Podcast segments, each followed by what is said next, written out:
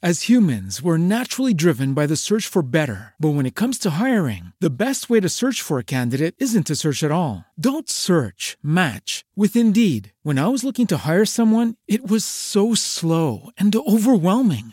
I wish I had used Indeed. If you need to hire, you need Indeed. Indeed is your matching and hiring platform with over 350 million global monthly visitors, according to Indeed data, and a matching engine that helps you find quality candidates fast. Ditch the busy work. Use Indeed for scheduling, screening, and messaging so you can connect with candidates faster. And Indeed doesn't just help you hire faster. 93% of employers agree Indeed delivers the highest quality matches compared to other job sites, according to a recent Indeed survey. And listeners of this show will get a $75 sponsored job credit to get your jobs more visibility at Indeed.com slash podcast. That's Indeed.com slash podcast. Terms and conditions apply.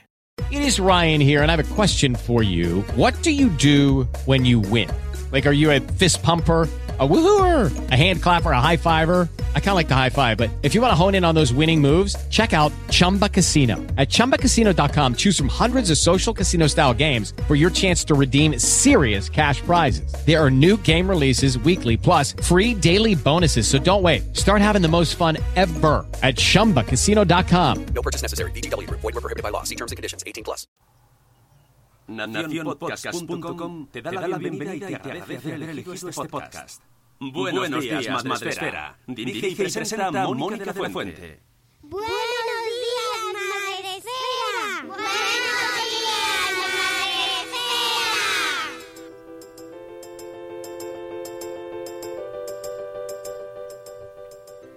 Buenos días, Madre Esfera. Hola amigos, buenos días, bienvenidos un viernes más. Estamos aquí en directo al podcast de Madre Esfera, de la comunidad de creadores de contenido sobre crianza en castellano. Ya sabéis que nos gusta traeros contenidos interesantes, eh, bueno, relacionados con nuestro mundo, con este mundo de la crianza, de la educación, de, de los niños, de la paternidad, de la maternidad y también de todo Bueno, lo que... Uy, que se me cuela por aquí el vídeo. De todo lo que estamos viviendo pues con esta pandemia, con lo que nos está trayendo y uno de los mm, temas que más, más nos preocupan, pero bueno, hasta, hasta el infinito y más allá, es la educación. Para hablar de educación, de recursos, de sostenibilidad, de cómo se aplica todo, todo desde el mundo de la educación, desde el sector educativo, hoy tengo el placer de contar con Conchi Arlandis, si no me equivoco, ese es tu apellido, ¿verdad, Conchi? Sí. Te lo veo ahí Hola. en el cartelito, precisamente, digo, "Mira, qué bien. Ella eh, viene en representación, es profe y viene en representación de la, eh, no sé si es asociación, colectivo, movimiento Sí, colectivo. colectivo eh, Teachers for Future o Profes por el Futuro, eh, que ahora nos va a contar, nos vas a contar un poco en qué consiste. Lo primero, ¿cómo estás, Conchi? Hola, muchas gracias. Eh, bien, porque bueno, ha llegado ya el buen tiempo, se acaba, acaba, está acabando esto del confinamiento y, bien, ilusionada con este final de curso un poco tan diferente, que ya estamos viendo que esto acaba y, y que bueno, que la pandemia se está remitiendo, afortunadamente. Muchas gracias por recibirme y en nombre del colectivo también muchas gracias. Nada, yo encantada. Ahora sí que, eh, bueno, tú eres profe de infantil, me has contado antes de empezar, ¿verdad? Sí. Ahora me- nos contarás un poco cómo te está afectando a ti, que ha implicado para ti este confinamiento y el cierre de los coles, pero cuéntanos un poco en qué consiste este, este colectivo de Teachers for Future. Bueno, pues eh, Teacher for Future eh, ha nacido hace apenas a, principio de la primavera de 2019 eh, a, raíz del movimiento global Fridays for Future. Eh, nosotros eh, bueno, somos profes de diferentes etapas, de diferentes comunidades autónomas, de centros públicos, privados y concertados, que estábamos haciendo ya cosas en nuestro propio centro. Mm, Teníamos huertos, hacíamos proyectos relacionados con la sostenibilidad. Eh, muchos de estos profes eh, compartían eh, a través de un, un blog colaborativo que creó hace varios años Miriam Leiros, que es la coordinadora de este movimiento, Entonces, algunos de estos profes ya nos conocíamos. Bueno, en mi caso yo hice una sola publicación, pero algunos de estos profes ya trabajaban un poco de manera colaborativa desde mm, este blog que se llama El Guiño Verde. Entonces, a raíz del movimiento de la primavera climática, pues mm, un poco nos mm, reorganizamos eh, a través de este movimiento global y, ya en el, en el, verano pasado, que cuando más tiempo tenemos disponible los profes, pues ya creamos una web y, en la web estamos reuniendo pues publicaciones que nos van llegando de, diferentes profes, de diferentes centros, todo relacionado con, con las acciones por el medio ambiente desde dentro de la educación y en, todas las etapas. Y bueno, y hemos hecho también peticiones eh, al Ministerio de Educación para la nueva ley y bueno, hemos estado haciendo mm, varias acciones concretas en el último año como colectivo.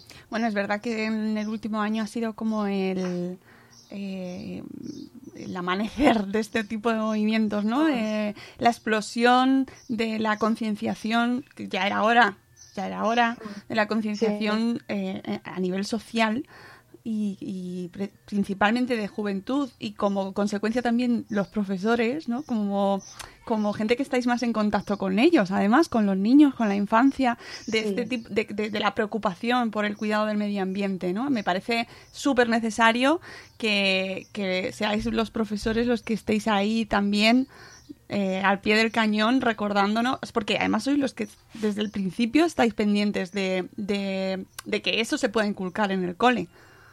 Mm. Efectivamente, si de hecho ah, acciones como por ejemplo reducir residuos mm, lo estábamos haciendo desde hace tiempo y en colaboración con las familias, por supuesto, porque bueno, yo en, mi caso desde hace varios años mi, equipo docente eh, ahora lo llamamos recreo residuo cero, pero nosotros lo llamábamos no traer eh, elementos, elementos, eh, o sea, no llenar las papeleras de basura innecesaria. Así de De hecho, hace siglos las papeleras estaban llenas de bricks, de plásticos, de pajitas, de mm, bolsitas de, bueno, ahora la bollería industrial ya no se toma en los centros educativos, pero en fin, mm, ahora mismo las papeleras están solamente tienen el papel de, sonarse los, los mocos al final de la jornada escolar, no tienen residuos. Eso que has dicho de que no se toma bollería industrial en los centros, eh, sí, seguro. ah, bueno, aquí en Murcia, mm, bueno, yo soy de Murcia, no sé si lo he dicho, vivo aquí en Murcia, soy de Valencia, pero trabajo en Murcia. Mm, está regulado por, ¿Ah, sí? por la administración, sí. Bueno, por temas de salud, esto está dentro de, los planes de salud que tenemos en los centros educativos y, es yo creo que es fundamental regular la alimentación. Es verdad que no depende directamente de, nosotros, que la, alimentación de, de, los niños la vigila y la controla la familia pero también es verdad que es muy cómodo pasar por el kiosco y comprarle un, bollo a, lo, o el kiosco, la panadería, bueno, la panadería no, porque la panadería comprarían algo más saludable, por el sitio de donde vendan la bollería, es muy cómodo, pero por eso entras desde, bueno, yo que estoy en infantil desde ya hace varios años, en las recomendaciones que damos a las familias, no, las recomendaciones que son instrucciones, que damos a las familias al principio de curso, pues ya ahora es que prácticamente no son instrucciones, es que lo recordamos, recordamos que el almuerzo es un almuerzo saludable, por tanto, un bocadillo de lo que ellos quieran, envuelto en algo que no sea plástico, dentro de un tupper de plástico, un tupper de plástico reutilizable y para beber agua, que es lo que más hidrata. O sea, los niños beben porque tienen sed, entonces, y el agua en una botella reutilizable. Entonces, eso, ya, es que ya yo creo que las familias de mi centro lo tienen, yo creo que lo tienen interiorizado. Bueno, fenomenal, me encanta y, me parece un logro y es cierto que en los últimos años va- somos muy pesados. Todos los que nos dedicamos a la, a la comunicación y en este, en este sector, eh, lo conta- siempre lo decimos y ya nos hacemos como hasta repetitivos y cansinos. Pero bueno, me alegro que eh, vuestro centro ya sea una norma. Así que eso me encanta.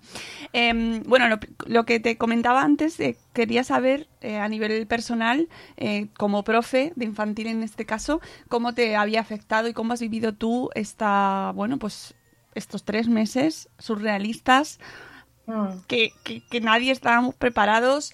Mm, madre mía, es que no tengo ni palabras para describirlos. ¿Cómo lo has vivido Sí. tú como profe?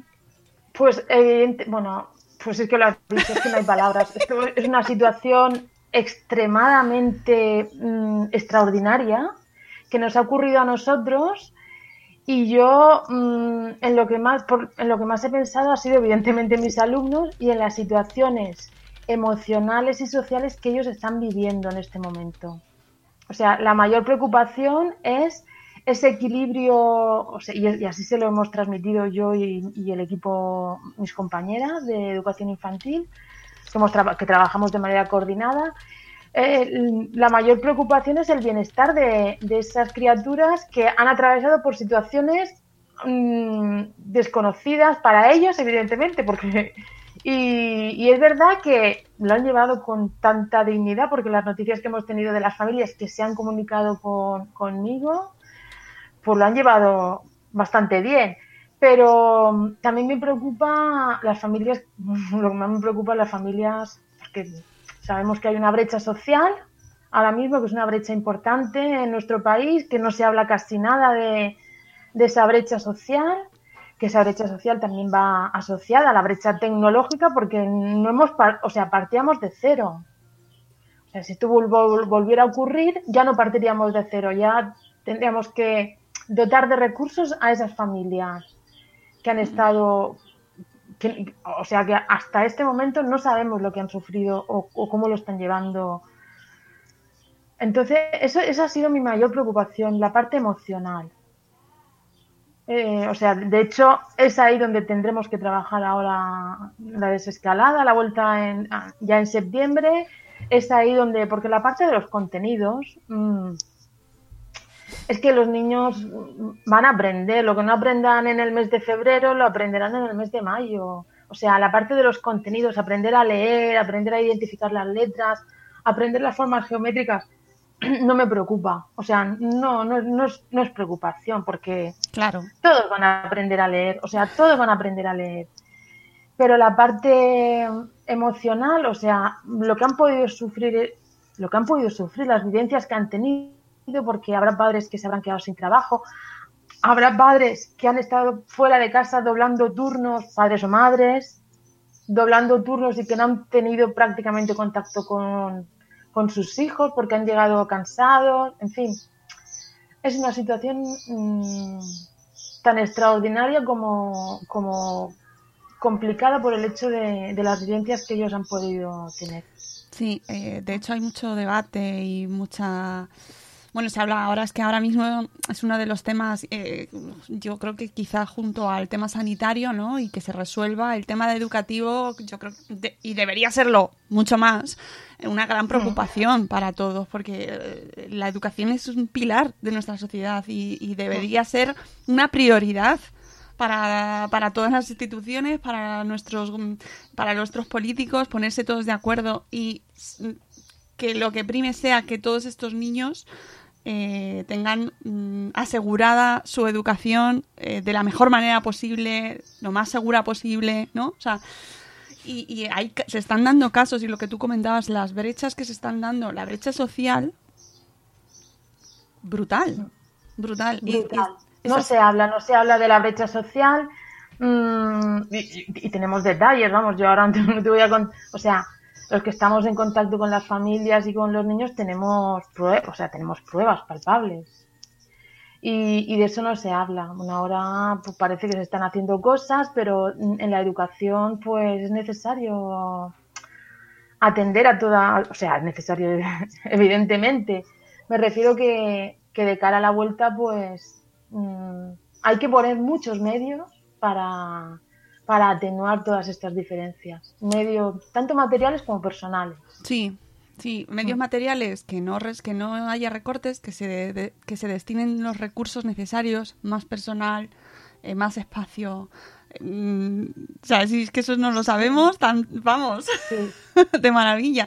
Pero- porque si se pretende que haya más espacio entre los niños, ¿dónde se meten, no?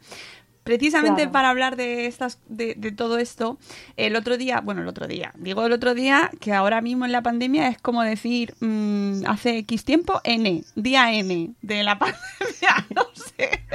sí, sí, porque el tiempo ha sido tan raro. Es rarísimo. Y además, an- lo hablábamos antes, eh, antes de entrar, de un día para otro te han salido ocho noticias y ya no te vale prácticamente nada lo que habías dicho el día anterior, queda obsoleto o incluso te contradices a ti mismo de lo que va a pasar de un día al otro. Para los periodistas esto está siendo como... ¡ah! no sé qué Sí. decir. y yo sé que para los profesores estáis igual.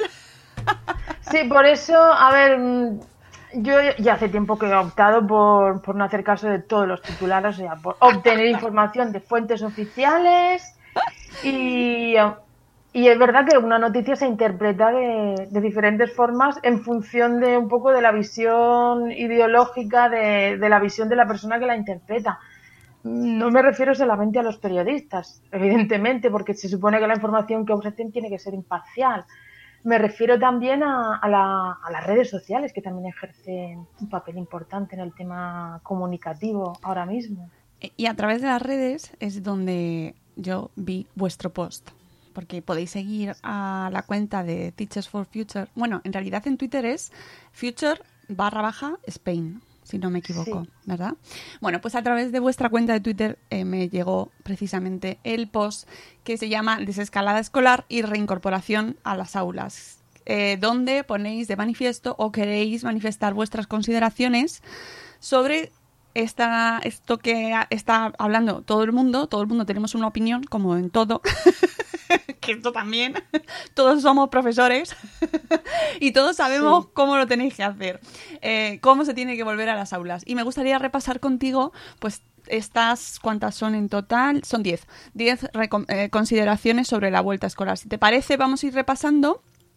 Sí, ¿Vale? En primer lugar, nos contáis eh, lo primero, lo primero, lo primero es que se garanticen para volver a las aulas, que se garanticen las condiciones sanitarias mínimas para todos, alumnado, docentes, administrativos y auxiliares. efectivamente.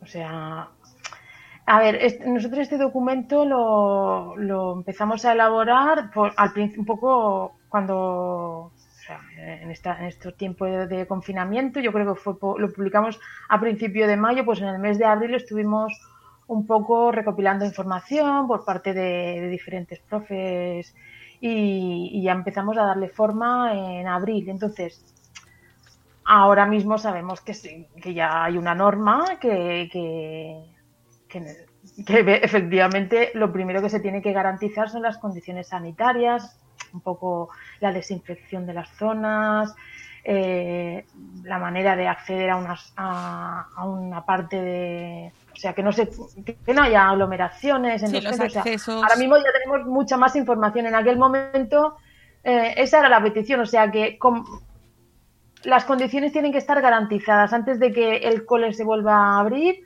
Ahí tiene que haber mm, muy claramente unas normas que, que tengan que cumplir todos, en el sentido de para un poco para proteger la salud de todos, de todo el personal. Claro, luego viene, ahí viene el punto 2,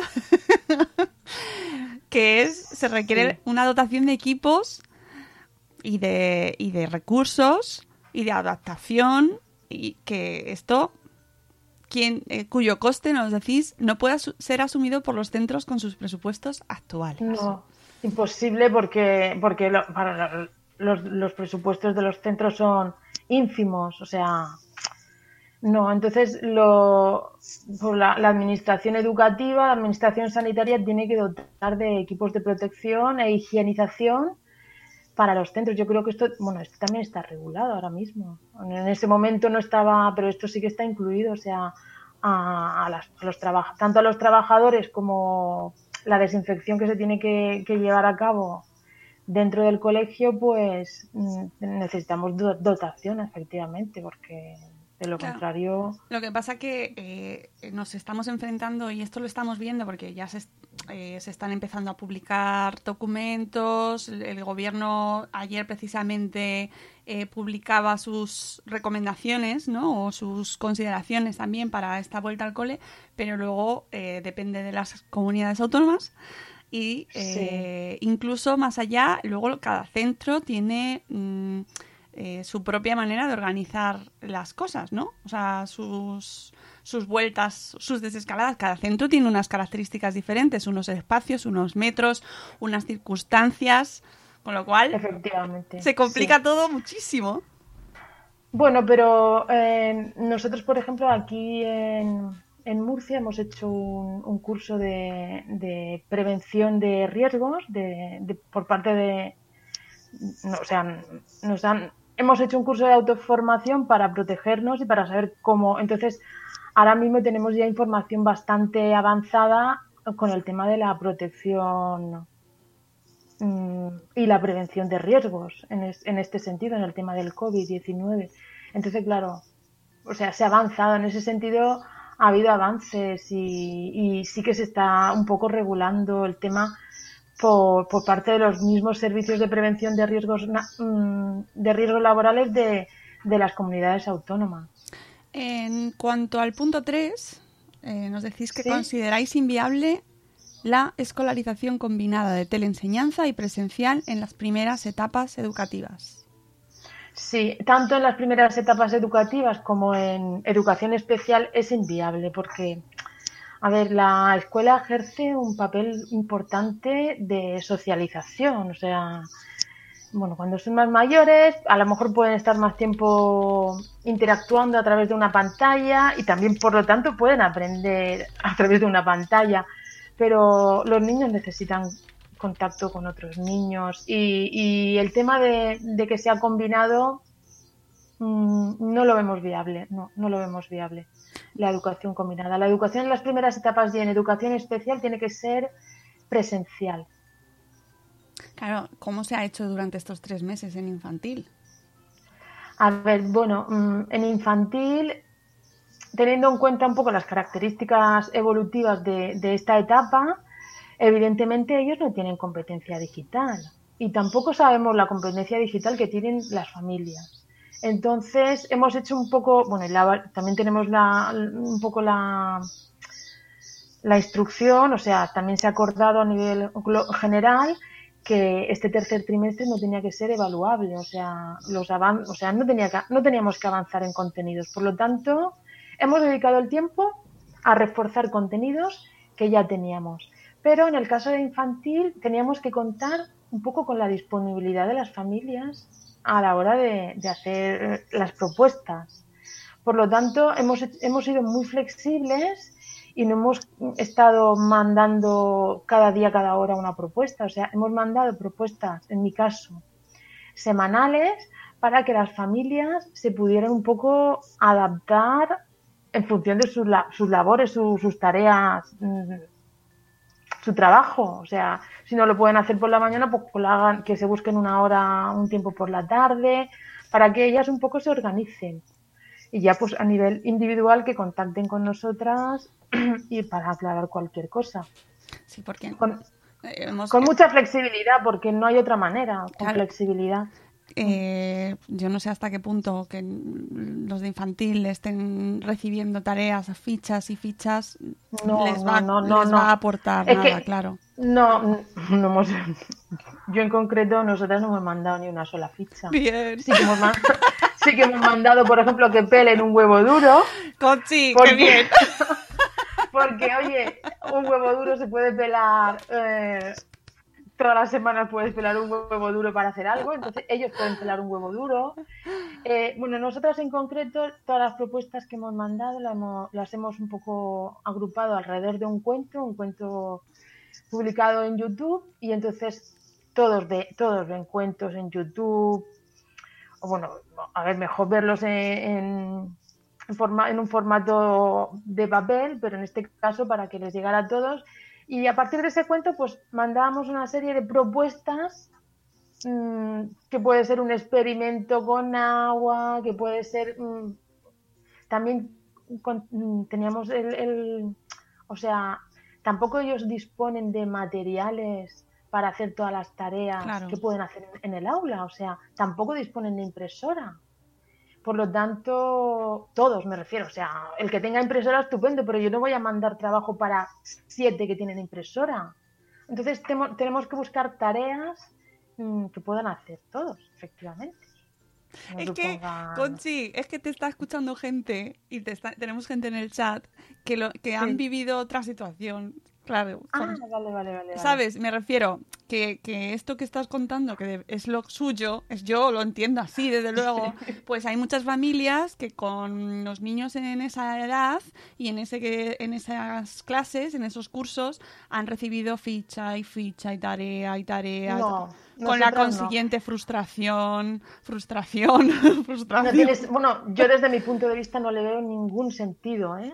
También le- les hemos mandado coreografías, o sea, queremos que se diviertan en casa. Les hemos mandado coreografías para que bailen, eh, que también están en YouTube y todo el mundo tiene, vamos a ver, acceso a internet tenía- tiene todo el mundo.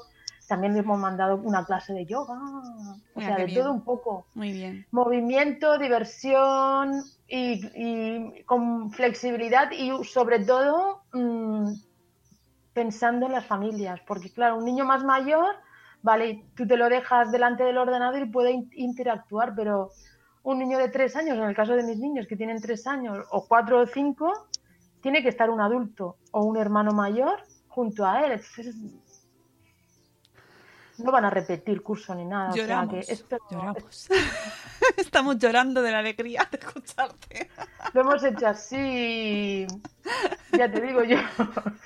Yo también me emocionaba cuando una madre me manda plantar semillas. Por ejemplo, también, también les hemos dicho que la, man- la semilla de la manzana o, en fin, o, legumbres que planten y ellos han observado. Todo esto a raíz de un cuento, un cuento que iba sobre la protección de la naturaleza.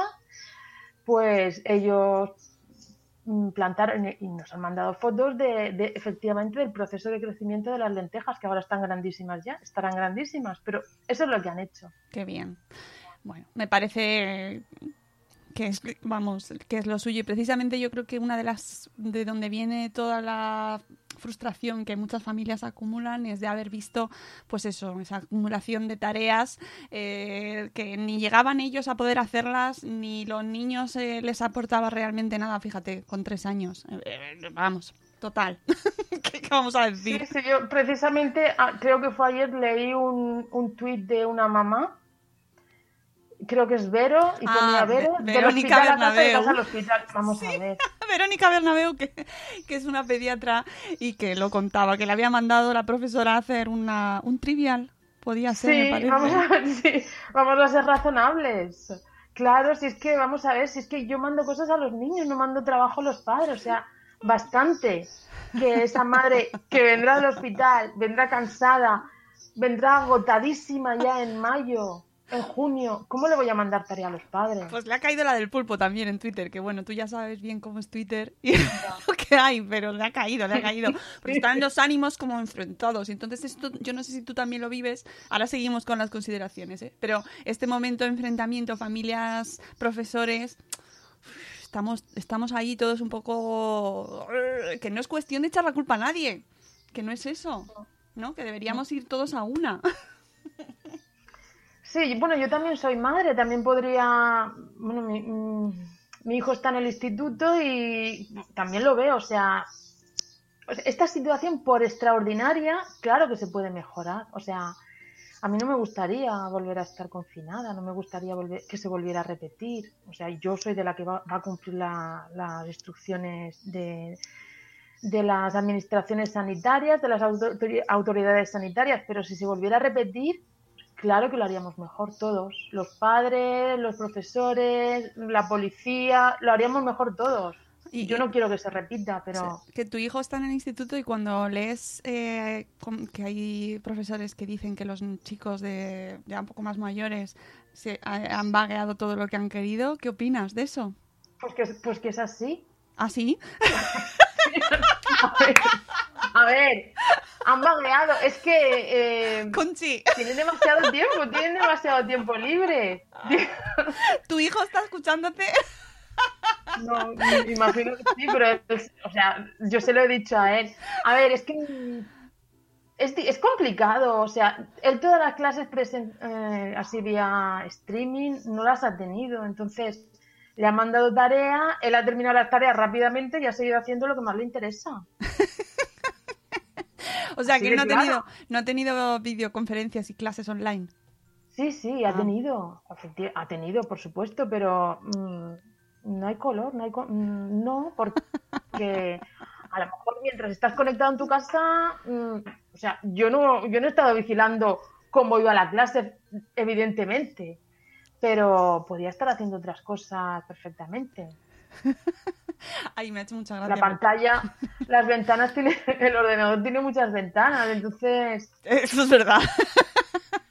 y da para muchas cosas. Bueno, vamos a seguir con las Sí. consideraciones. El punto Sí. 4. Luego ya. Mejor. Sí, sí. Luego el punto 4. hombre, este es el punto central de, yo creo, de las reclamaciones, o por lo menos de muchas de las reclamaciones, que es que para que esa vuelta a la normalidad o la nueva normalidad que tenemos sea posible en las clases, ¿qué hace falta? más personal. Y, y menos Sí, y re- ratio. y redu- sí, reducir la ratio y, y más personal, efectivamente. Esto no es, no es nuevo de ahora. Las clases están masificadas y para poder atender bien a, a la diversidad que hay dentro de, de un aula, hace falta reducir el número de alumnos por, por aula. Y esto también beneficiaría un poco a.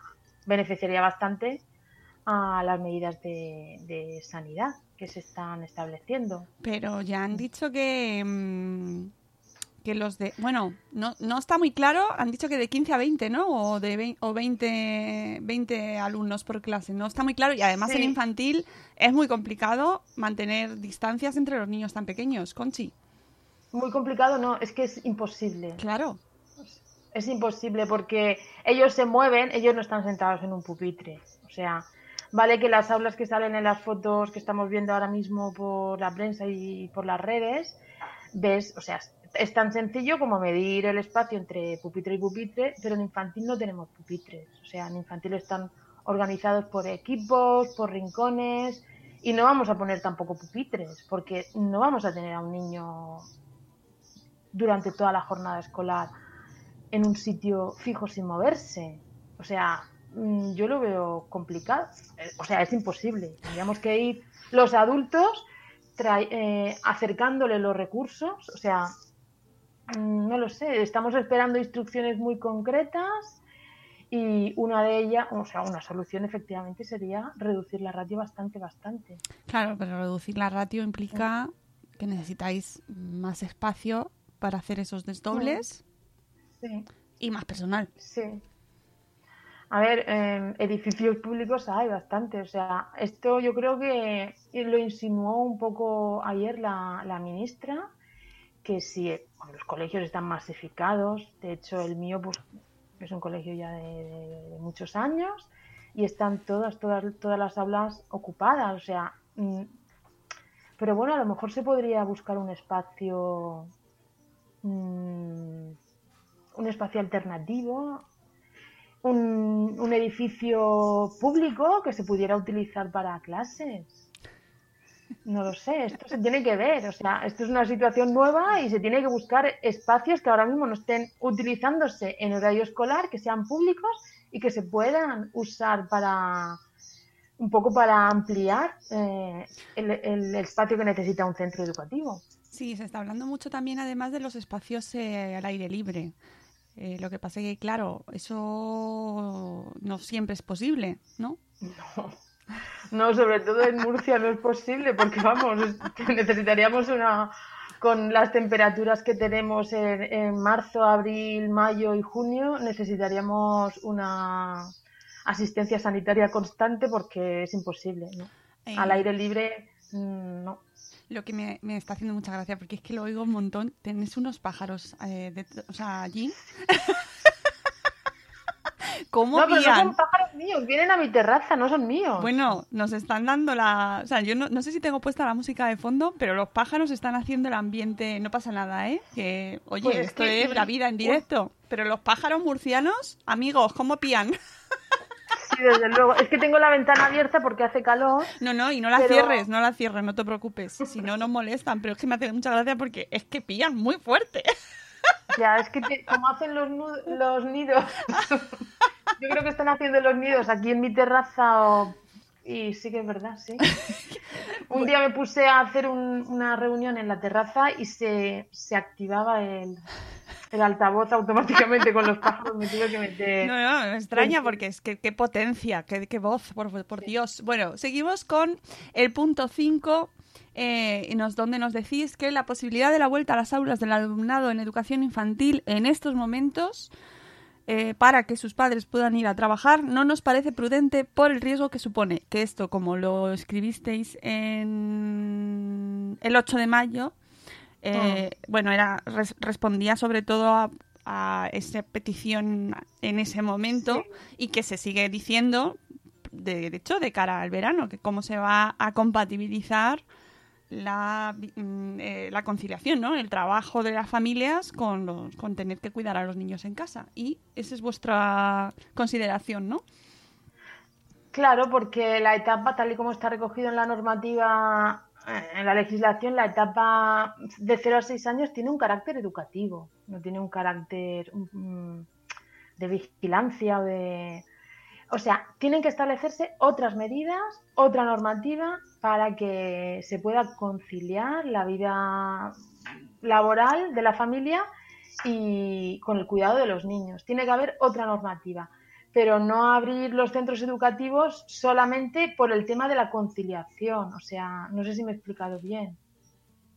Ahora mismo hay una hay normativa que otorga carácter estrictamente educativo, no solamente carácter de mm, un poco de, de protección y de cuidado. O sea, tiene carácter educativo. Hay unos objetivos educativos en esa etapa.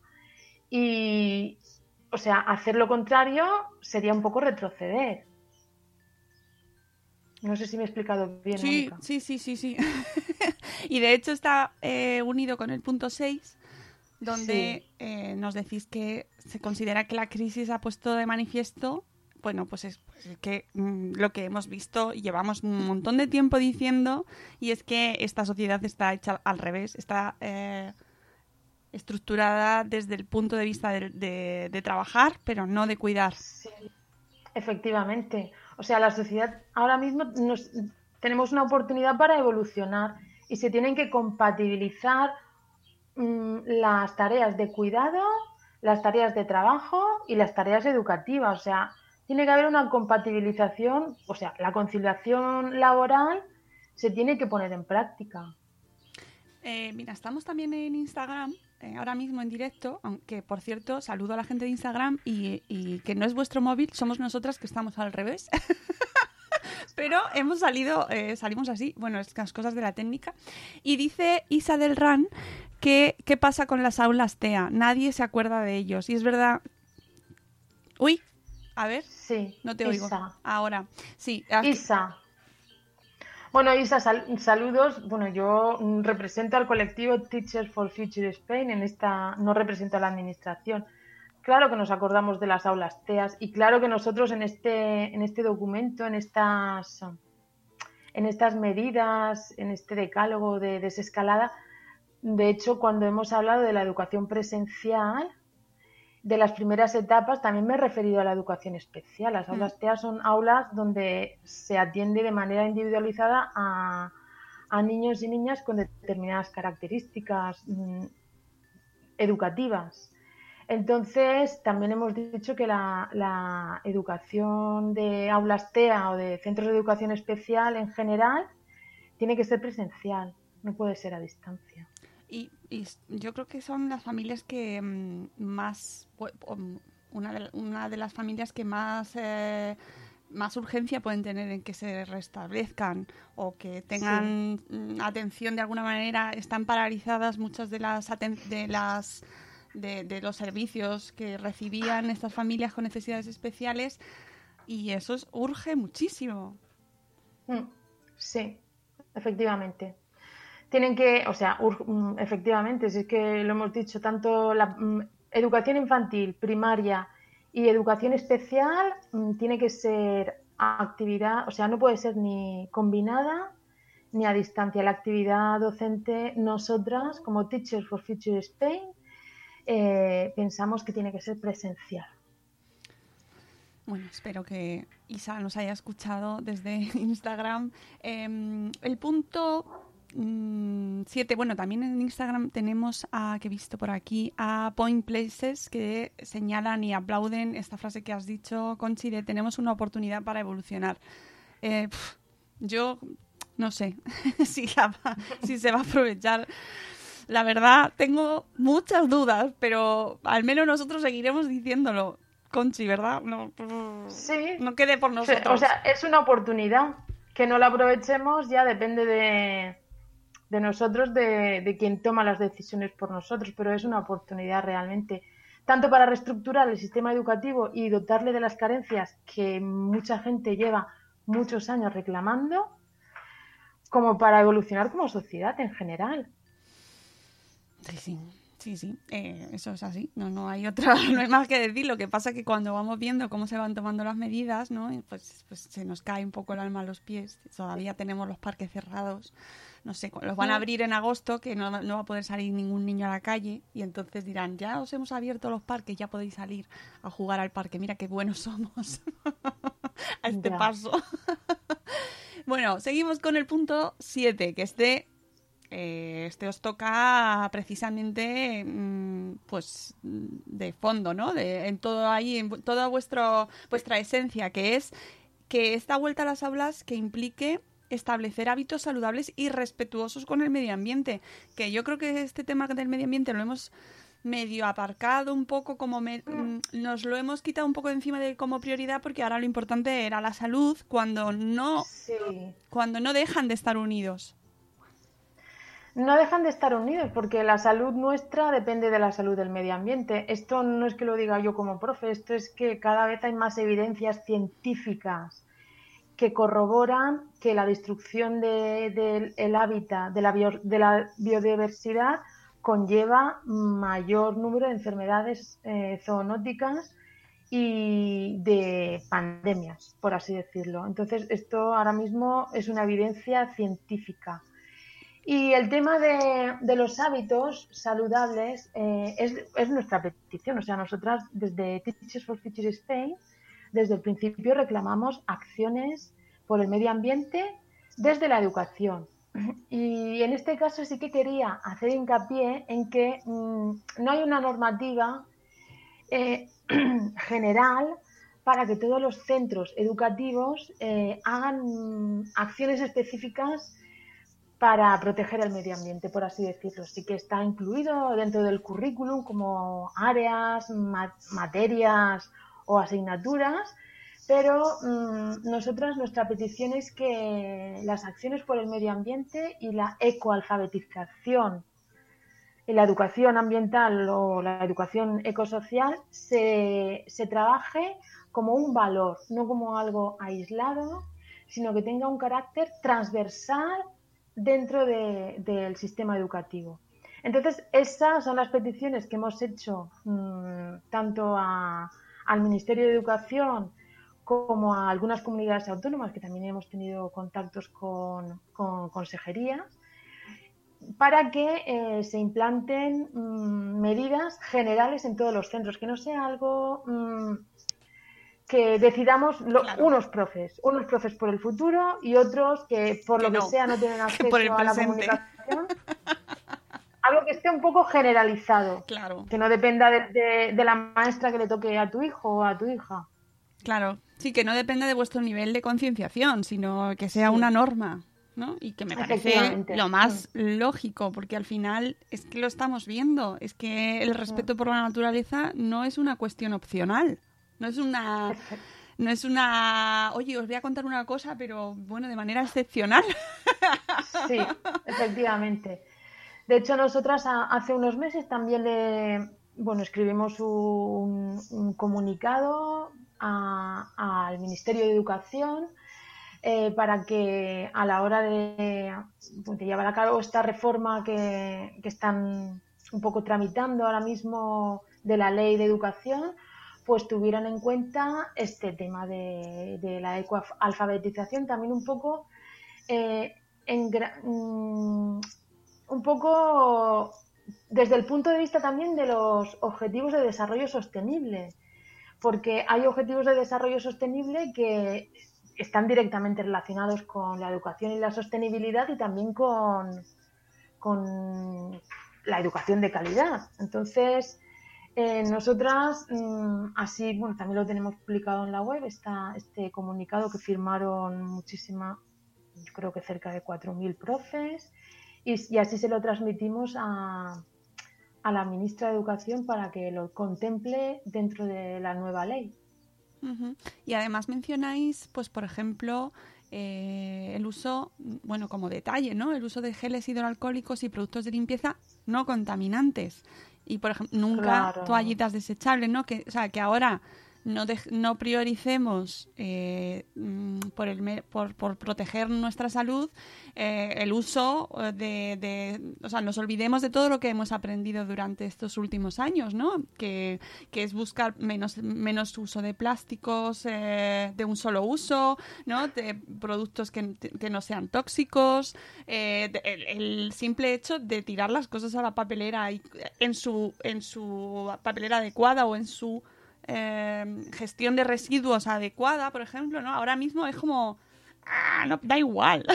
Da igual, ya, sí, no desaprender lo que hemos aprendido, Claro. porque mantener, mantener hábitos saludables y respetuosos con el medio ambiente es fundamental. Por lo tanto, bueno, estamos viendo verdaderas aberraciones de, o sea, cuando vas al supermercado, cuando vas a, a- cuando estás dando tu paseo, es que ves guantes, ves mascarillas, si hace un poquito de viento los guantes se vuelan, el parking del supermercado está lleno, o sea, estamos viéndolo esto. Claro, y eso sí, eh, ¿quién, quién tira los guantes o quién no, no los deposita en su correcto cubo cerradico con su tapa?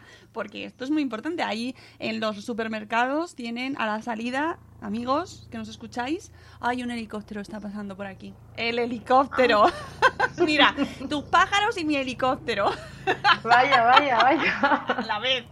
Bueno, que tienen los supermercados han puesto unos recipientes especiales para que se depositen los guantes con una tapa muy pesadita para que no se vuelen, porque sabemos que hace aire y no es porque la gente, no vamos a decir que la gente lo tira al suelo a propósito, pero es verdad que hay que tirarlos ahí, no en las papeleras de la calle que se pueden salir y, vo- y volarse, ¿vale? Entonces que no perdamos todo el trabajo que se lleva haciendo, Conchi, que por Claro. favor. Claro, fundamental. Sí. Y que además es de sentido común y ya... Mira, como lo que... ¡Hola! Madre mía, lo tengo aquí encima en el helicóptero. Vaya. Yo no sé si me están buscando a mí o qué. ¿No los- lo escucháis? Sí, Aquí. sí, sí. sí ¿Ves? Esto es es la hora del helicóptero. Bueno, seguimos con las recomendaciones. Eh, la número 8 eh, nos decís que la situación actual de pandemia debe tratarse en las aulas. La formación en la disciplina de medidas higiénicas y sobre el origen de la pandemia, y de esto hablábamos antes también, y las consecuencias a nivel de impacto social, cultural y económico. ¿Esto en qué se traduce, Conchi? Hombre, se traduce en que cuando volvamos a las aulas, eh, lo que ha sucedido es que se tiene que hablar en las aulas. O sea, eh, se les tiene que dar la oportunidad de expresar sus vivencias y también un poco mm, encontrar la- el significado y las causas de lo que ha sucedido. O sea, no darles información, sino encontrar información entre todos. Claro que hay una base científica en una pandemia, claro que la hay. Entonces, buscar esa información y sacar conclusiones en cada grupo, en cada aula. Mm, no seguir con el siguiente tema que nos quedamos por trabajar, por así decirlo. Si nos tocaba, eh, por ejemplo, el sistema respiratorio, hay que Bueno, un poco si toca- relacionarlo. Claro, si toca el sistema respiratorio tenemos ahí mucho de lo que hablar. Sí. O sea, me- quería decir otro tema, el, el sistema digestivo. Los o sea, círculos. Este, la base científica de, de esta pandemia se tiene que tra- tratar, o sea, la- ellos, lo- los, los niños y las niñas, los adolescentes tienen que saber qué ha ocurrido, por qué ha ocurrido y qué podemos hacer para evitar mm, posibles pandemias. Yo creo que todos nuestros niños están ya acostumbrados, ya mm, como que ya se lo saben cuando les decimos todos los padres, estáis viviendo un momento histórico, niños, y se nos quedan mirando Sí. como, "Mm, no sé lo que significa eso, me da igual. y todos los padres se lo hemos dicho porque es verdad. Nos- o sea, oh, Pero ya no solamente el tema de la salud, sino también las consecuencias sociales, sí. eh, porque mucha gente se ha tenido que quedar sin trabajo, porque han tenido, han tenido que hacer ERTES, que es un ERTE. O sea, esto lleva, conlleva un montón de aprendizajes que no se pueden dejar escapar. Uf. El tema cultural, porque la cultura es la primera que se ha quedado mm, rezagada en esta desescalada, y el tema económico. En definitiva, que las consecuencias de, de esto que hemos vivido mm, se tienen que tratar, se tienen que conocer, Efectivamente. El punto número 9 nos decís que es el momento de que la Administración Estatal, Autonómica y Local pongan en marcha planes de movilidad uy, sostenibles y seguros con, con- y nos traéis los caminos escolares. Sí, bueno, esta está, esto está ya dentro de una, la programación que presentamos nosotras a principio del curso, 28.000 por el clima, cuyo objetivo era eh, ha sido llegar a los 28.000 centros educativos que hay en, nuestro país. Y entonces una de las peticiones que hacíamos era colecaminos seguros, que también hacen otros, otros colectivos desde hace varios años. Entonces, el tema de evitar la, la contaminación mm, en el entorno escolar es un tema positivo con connotaciones muy positivas para, para toda la comunidad escolar. Simplemente facilitar el acceso con bicicleta o andando al centro ya es motivo para evitar, o sea, ya es un motivo suficiente, porque ellos ganan en salud, porque van, hacen actividad física, bien sea andando o bien sea con bicicleta, y también evitamos contaminación y evitamos los, los temidos y horrorosos atascos en la entrada, aunque todo esto ahora sí, la, bueno, como todo esto está pendiente también de, de la regularización de los horarios escolares, pues Sí, pero lo de los atascos en el cole, mm, mira, esa es una de las cosas que no, no echamos de menos eh, por haber, No, desde haber luego. dejado las clases durante este tiempo. Eso, eso no se no echa se de echa menos. de menos. ¡Qué horror! Eso es verdad. ¡Qué horror! Sí. No, eh, y, y- y cada vez es peor. Y yo no sé, de verdad, no sé cómo... Pues hay centros ya, eh, hay centros en Barcelona y hay centros en Melilla, si no me equivoco, que ya han prohibido y en más y en más sitios que a lo mejor ahora mismo, no- bueno, que no tengo yo ahora mm, constancia, pues que durante el horario de, de entradas y salidas, alrededor de, o sea, una zona escolar, eh, está prohibido el tráfico. Por lo tanto, pues los padres quedan con, bueno, van todos andando y, y el coche, si tienen que ir en coche, pues la aparcan lejos y el, el entorno escolar mm, está libre de, de vehículos contaminantes. Libre de humos. eh, a ver, ya lo siguiente es que se prohíba fumar en las entradas de los colegios también. Lo siento, pero hay que decirlo. Porque ese también es un humo muy tóxico Claro. y muy sí. perjudicial para la salud. No nos sirve de Sí. nada que nos quiten los coches si la gente se pone a fumar en la puerta del colegio. Es verdad. Sí. Eso también. Que- y, ahora Sí. que está, se está hablando mucho de los efectos del tabaco precisamente eh, asociados al coronavirus, sería un momento ideal, fantástico, para que se prohibiese fumar en los espacios eh, que se comparten, como las terrazas de los restaurantes, de los bares. Y yo sé que esto me, habrá gente que se- no le guste, pero es así, porque es muy perjudicial. Pues sí, Ya lo he dicho. totalmente.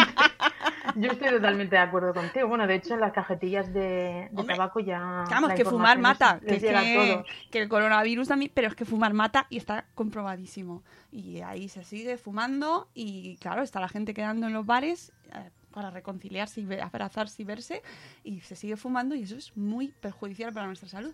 Así que sería un, un momento fantástico. Yo sé que en Barcelona ya lo han hecho y se ha prohibido, por, en- no sé si en Barcelona o en más ciudades en Cataluña, pero sería ideal que ya se cogiese un poquito la tendencia para el resto de España y, y se prohibiese.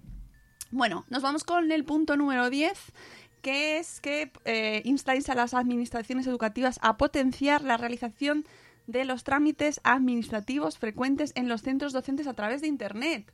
Hombre, esto me parece pues básico, ¿no? Sí, bueno, simplemente es avanzar mm, la- los trámites, o sea, avanzar el nivel de la administración educativa al nivel de la sociedad, porque la sociedad, es- vivimos en, un- en una sociedad bastante digitalizada ya, bastante, bastante. Y hay muchas administraciones que ya tienen su propia app, hay muchísimas empresas privadas que tienen su propia APP.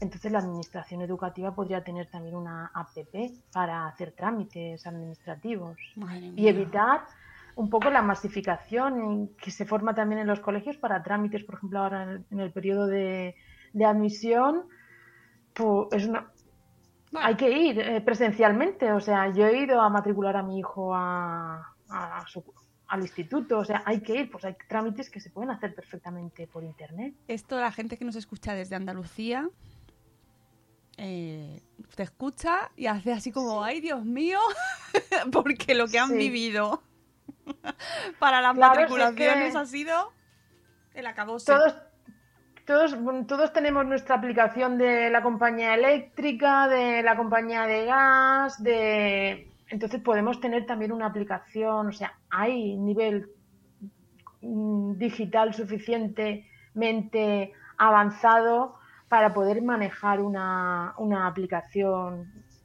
Además, las aplicaciones son sencillas, son intuitivas. Y, se pueden hacer trámites administrativos Mira, por eso- internet. yo creo que pensamos todos en que tenemos que hacer trámites administrativos por internet y se nos abren las carnes, porque eso es una gincana del infierno. Cuando no se te Claro. cae, eh, que te pide el certificado pero no te deja utilizarlo en, en Chrome, que solo te deja en, en el otro, y luego se te cae y te deja colgada. Eso es el infierno. Conchi, yo no sé si lo hacen así a propósito o qué, pero solo de pensarlo, deberían hacerlo. Deberían hacerlo. A ver, mm, deberían hacerlo porque hay gente preparada para diseñar aplicaciones mm, que sean útiles y que sean sencillas. Deberían hacerlo, o sea, deberían contratar a un especialista que sepa mm, poner en marcha una aplicación que sea intuitiva y que sea fácil de utilizar. Yo no lo veo tan complicado. O sea, yo puedo ver los recibos de luz tranquilamente, puedo hacer un cambio de titularidad, puedo hacer ¿por qué no lo puede hacer por, por internet los trámites desde la administración educativa? Sí, eso sería fantástico que de esta crisis aprendiésemos y se sacasen ese tipo de conclusiones, que hay un montón de cosas que se podrían hacer a distancia, online, Sí. estábamos preparados para ello y se evitarían gestiones, tiempo, Aglomeraciones, Papel. papel, ¿no? Recursos, sí, malgastar.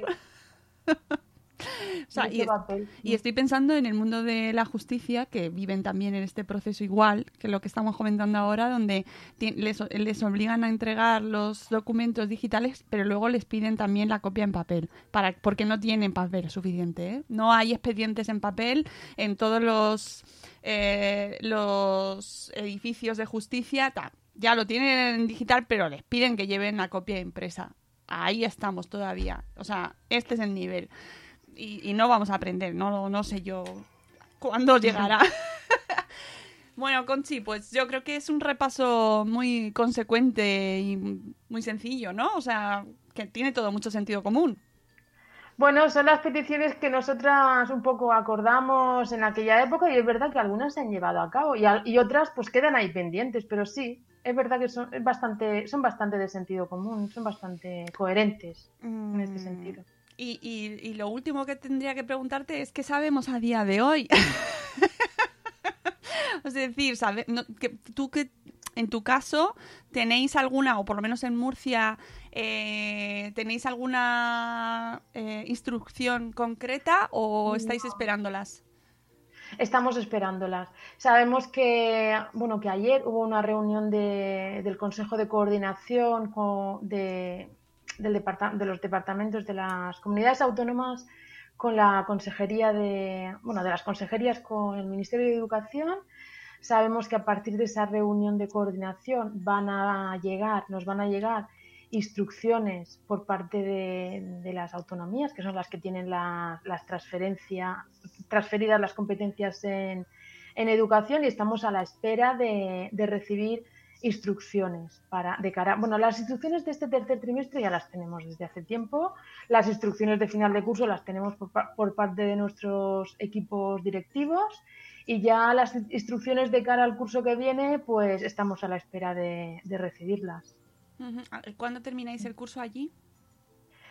Bueno, eh, con, con los alumnos terminamos, eh, nos quedan dos semanas, las- esta semana siguiente y la otra. Y, y después ya tenemos temas de un poco de cerrar eh, documentos, memorias y trabajo un poco de coordinación docente. Que eso sí que se quejaban mm, muchos docentes del trabajo burocrático que se os había caído en esta pandemia, ¿no? Sí. Sí. Bueno, siempre tenemos tra- un trabajo burocrático de más, porque y es un trabajo un poco invisible. Sí, sí, por Porque eso te preguntaba por él. un Tenemos que justificar todas las adaptaciones que hemos hecho, tenemos que evaluar no solamente los alumnos, sino evaluar nuestro proceso de enseñanza y, es traba- y documentos de evaluación de tanto de alumnos como de- del proceso. Entonces, es trabajo que está ahí un poco, que es el que sostiene también nuestra acción educativa, porque nosotros tenemos que seguir mejorando nuestra labor, o sea, no podemos estar enseñando ahora de la misma manera que enseñábamos hace cuatro años. Aquí tenemos que hacer un trabajo de evaluación un poco colectiva e ir mejorando cada año nuestro proceso de enseñanza. Y de eso se trata. Bueno, pues ánimo con el fin de curso, que, que es una penita que no podéis tener fiesta de, de cierre, que es Pues como ahí ese momento, ¿verdad? Además las profes Sí, siempre os emocionáis mucho con ese momento. Sí, se han perdido los niños. A ver, ellos se han perdido las fiestas de fin de curso. Bueno, también les mandamos, o sea, dentro de las tareas que les mandamos también hay fiestas. O sea, no- la fiesta la pueden hacer en familia. No, sobre todo la fiesta la vamos a hacer los padres cuando terminemos, Conchi.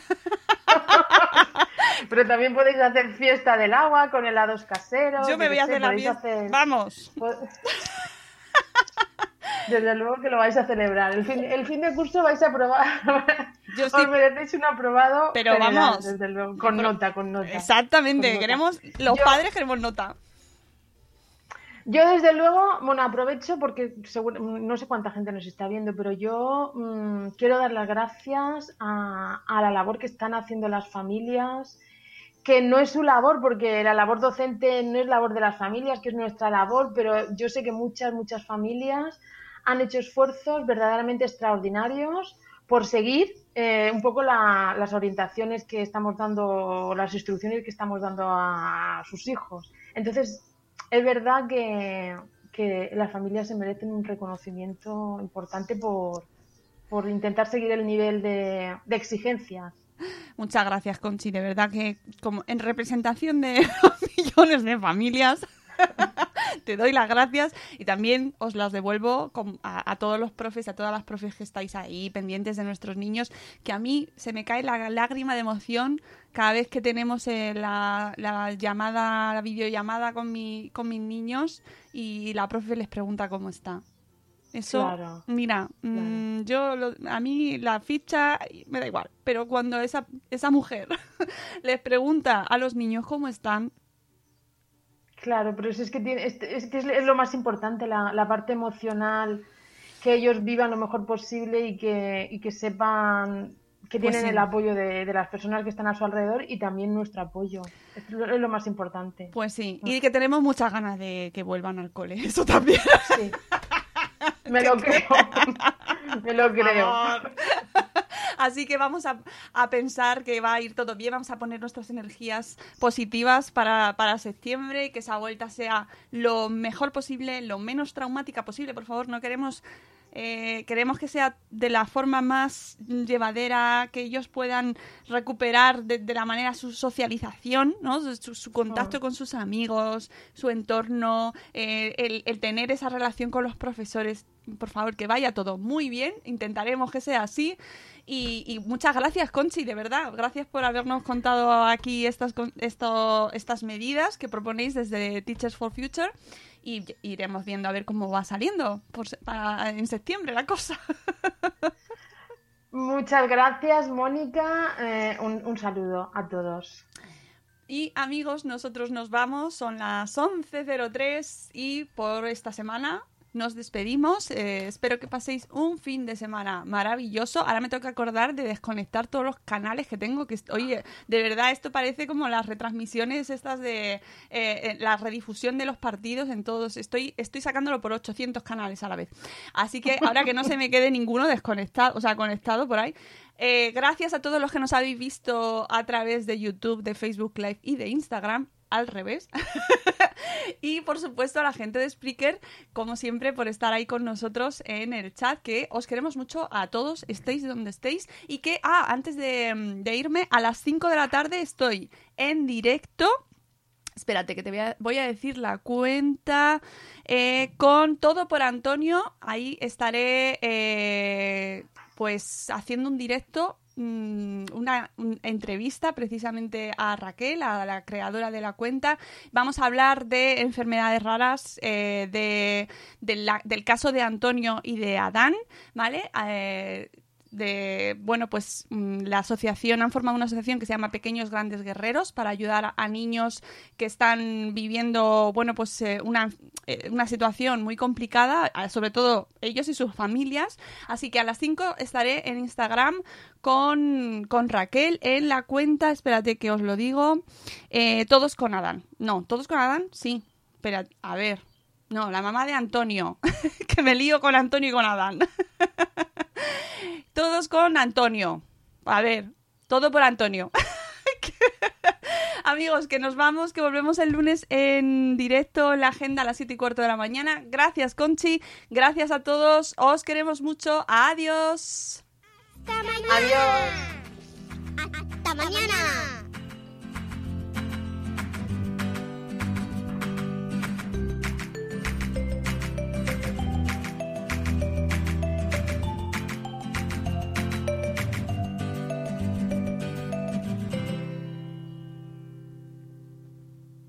Judy was boring. Hello. Then Judy discovered ChumbaCasino.com. It's my little escape. Now Judy's the life of the party. Oh, baby, Mama's bringing home the bacon. Whoa, take it easy, Judy. The Chumba life is for everybody. So go to ChumbaCasino.com and play over 100 casino style games. Join today and play for free for your chance to redeem some serious prizes. chumba ChumbaCasino.com. No purchase necessary. Void where prohibited by law. 18 plus terms and conditions apply. See website for details. Oh, oh, oh, O'Reilly. You need parts? O'Reilly Auto Parts has parts. Need them fast? We've got fast. No matter what you need, we have thousands of professional parts people doing their part to make sure you have it. Product availability. Just one part that makes O'Reilly stand apart. The professional parts people. Oh, oh, oh, O'Reilly